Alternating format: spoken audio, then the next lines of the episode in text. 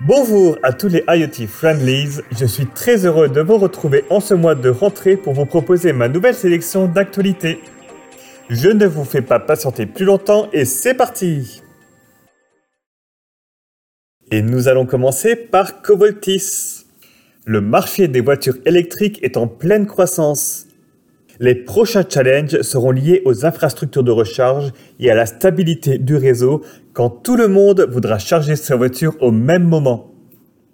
L'entreprise Covoltis s'est engagée sur ce sujet en proposant des solutions intelligentes de charge des voitures. Le particulier peut gérer le chargement de sa voiture en fonction de la puissance disponible sur son compteur et du tarif de l'électricité. Les copropriétés, promoteurs ou entreprises solutionneraient des problèmes de dimensionnement du réseau électrique des parties qui sont amenées à être équipées en recharge électrique.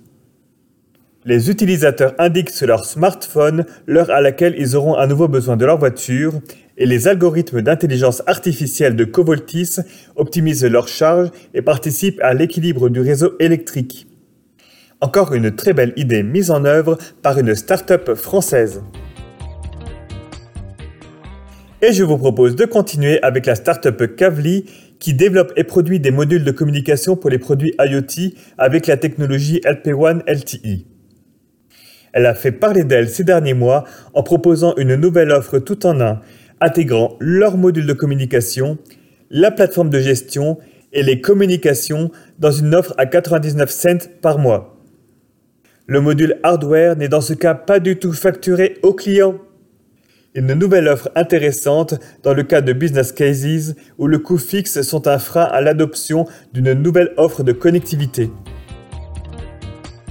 Notre troisième actualité concerne le bâtiment connecté qui commence à trouver sa place dans les nouvelles constructions en parallèle du label HQE Haute Qualité Environnementale. Encadré par la Smart Building Alliance, le label R2S Ready to Service définit des cadres pour le déploiement des réseaux de communication des bâtiments, leur sécurité et leur redondance. Le but étant de faire communiquer l'ensemble des objets connectés de différents fournisseurs en son sein. Via ce label, la Smart Building Alliance souhaite offrir un haut niveau de confort et d'accessibilité numérique aux occupants des bâtiments labellisés. Le niveau de qualité est défini par un nombre d'étoiles en fonction d'un nombre de points récoltés lors de la certification. Ces derniers mois, le groupe ICAD a reçu la note de 115 sur 130 pour son bâtiment Origine à Nanterre. Les écoles ESEO et ESTP ont également pris le pari proposé par la ville de Dijon de construire un nouveau campus R2S 3 étoiles. De plus en plus déployé dans les nouveaux bâtiments tertiaires, le label dispose également d'une version adaptée au résidentiel, le R2S résidentiel. J'espère de tout cœur que ces nouvelles labellisations seront de plus en plus courantes dans les nouveaux bâtiments. Et nous allons finir par un des enjeux majeurs des prochaines décennies, qui est la diminution des rejets de dioxyde de carbone, le fameux CO2.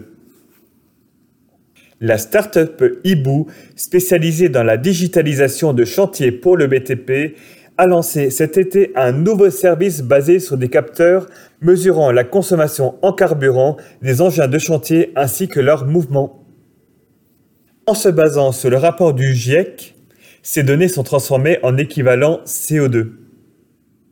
En remontant ces données au chef de chantier, Ibu leur permet de visualiser en temps réel l'impact carbone des engins et prendre ainsi des mesures pour le diminuer. Espérons que ce type d'outil soit très largement utilisé. C'est déjà fini, mais la bonne nouvelle, c'est qu'on se retrouve en octobre. En attendant, retrouvez tous les articles sur mon blog à l'adresse iotbybertrand tout À très vite